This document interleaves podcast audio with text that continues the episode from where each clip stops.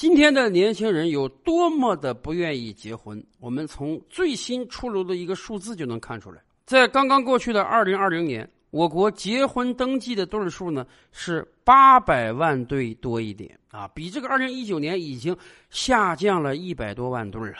但是大家知道吗？也就在五六年之前吧，我国每年还有一千三四百万对结婚啊，这个下降速度实在是有点太快了。甚至大家知道吗？二零二零年我国离婚对数五百多万对，这还是在实行了一个月的离婚冷静期之后得到的数字。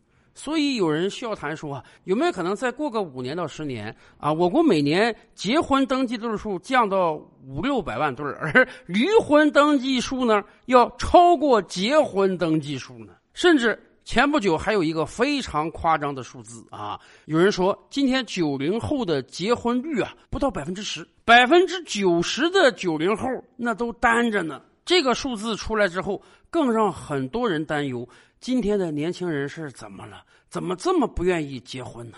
当然，我们首先得澄清一下啊，说这个只有百分之十的九零后结婚，这个数据有点太夸张了。为什么？怎么算九零后啊？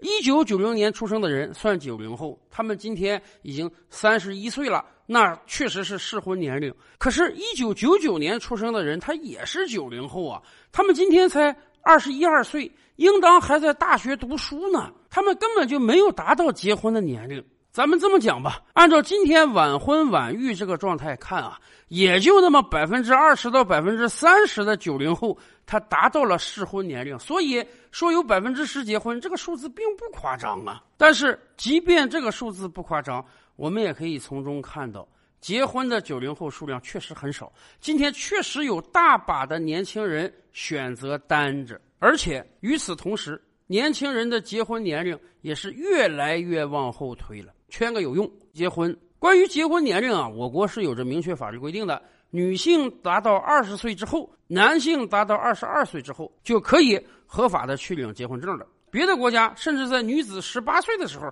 就可以结婚。倒退几十年，我们在宣传婚姻法的时候，经常告诫普通老百姓说：“咱们有明确的规定啊，你必须得二十二十二以后才可以结婚，孩子太早结婚不好。”一定要提倡这个晚生晚育和优生优育。那个时候，在广大的农村地区啊，还真是有很多小姑娘、小伙子，十七八岁就已经说好了没了，准备过一两年结婚了。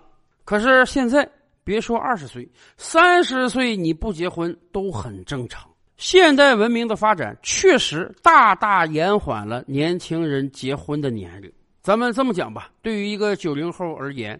你可能要到二十二岁、二十三岁才能大学毕业。现在学历竞争很激烈，所以很多人选择了读研究生。那么，研究生毕业之后，恐怕已经是二十五六岁了。刚刚毕业嘛，找到一份心仪的工作，自然想在事业上能够崭露头角，所以全身心的用于事业。谈婚论嫁的事儿，推后几年再说。这一推就推个三五年，所以对于今天的中国青年人而言，三十岁以后才考虑结婚，这也似乎是很正常的。毕竟在欧美发达国家和我们的邻居日韩，三十五岁、四十岁不结婚的人那都是大把的。但是我们真得注意一个习惯的力量。倒退几十年，为什么很多年轻人在十八九岁、二十岁出头就能结婚呢？因为整个社会都有这样的习惯：孩子长大了，马上要出去工作了，赶快给他找个对象，这就代表他成熟了。在农村有的地方，你姑娘二十岁还没找到婆家，那恐怕就成当时的大龄剩女了。所以，社会的习惯使得很多人习惯于早婚早育。而今天，很多年轻人有点过于习惯这个单身的生活了。尤其是我们的社会对于单身人士还是非常友好的。在以往生产率低下的年代，为什么人要早早的结婚呢？因为一个人独立生活在社会上是很艰难的，必须早早的组织一个家庭，男耕女织，互相搭配，这才能干活不累。而今天，随着现代社会物质文明的发展，很多人发觉啊。我一个人生活比两个人生活还要惬意，可以一个人租房子，可以一个人吃饭，可以一个人看电影，甚至可以一个人去 K 歌。商家早就为了适应单人经济时代的到来而推出了大量针对个人的服务。时间久了，习惯成自然了。不管男青年还是女青年，很多人都感觉到我一个人这样无拘无束、自由自在的生活太惬意了。真要找一个另一半，那还得管着我，反而不像现在这样轻松自在了。而且，对于很多人而言啊，单身生活它未尝不是一种逃避。结婚是个很花钱的事儿，谈恋爱是个相对甜蜜的事情啊，荷尔蒙的冲动。你是一见生情也好，日久生情也罢，找到心仪的异性，大家共同开始一段生活，一切都是那么美满。然而，等到谈婚论嫁的时候，很多人意识到了，这已经不是两个人的事情，而是两个家庭的事情了。即便进入到了现代社会，很不幸的是，我国很多地方还有这个彩礼的陋习。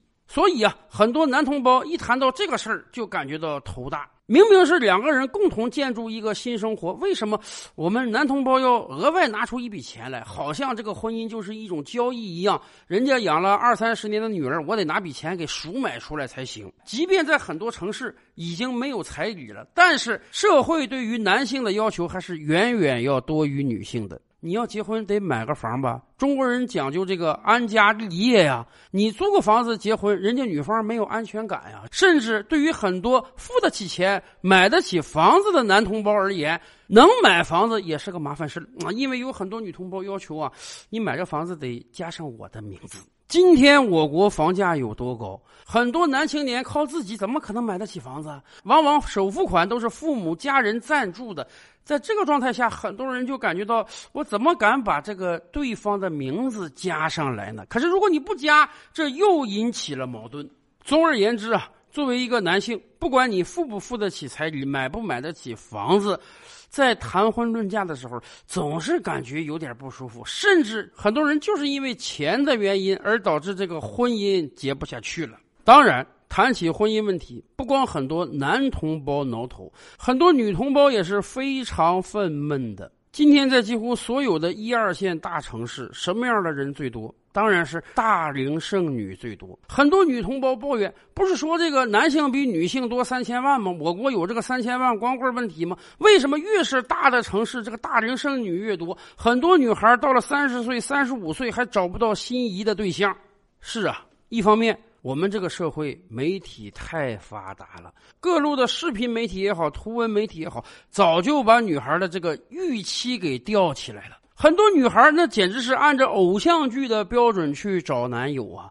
你既得多金，又得有才，长得还得帅，家庭背景还得好，学历也得高，而且还不能大男子主义，还得特别注重对女性的尊重。有很多婚姻中介甚至总结说啊，这个在大龄剩女眼中普普通通的男性，恐怕在社会上连百分之五都没有。有时候甚至我都想啊，今天女性都已经自信到什么状态了？那前不久不知道大家有没有看过一个小视频啊，老年人的相亲节目，有一个好像六十多岁的大妈，她在找后老伴的时候，竟然也要求二十万的彩礼。您想想。这个社会已经内卷到什么状态了？老大妈都得要二十万彩礼，那么那些相对还光鲜亮丽的三十多岁的大龄剩女，她们对另一半的要求有多高啊？未必真要彩礼，但起码会要求你的收入，要求你的身家呀。长此以往下去，很显然，婚姻对男性、女性而言都是一个沉重的包袱。看着这个每年结婚的数字越来越少。接下来，每年出生人口也会越来越少。那么，我们这个国家会在老龄化和少子化的陷阱上越陷越深的。什么时候我们能够减轻一些男同胞的压力，减少一些女同胞的预期，让我们的结婚数字重新攀升啊？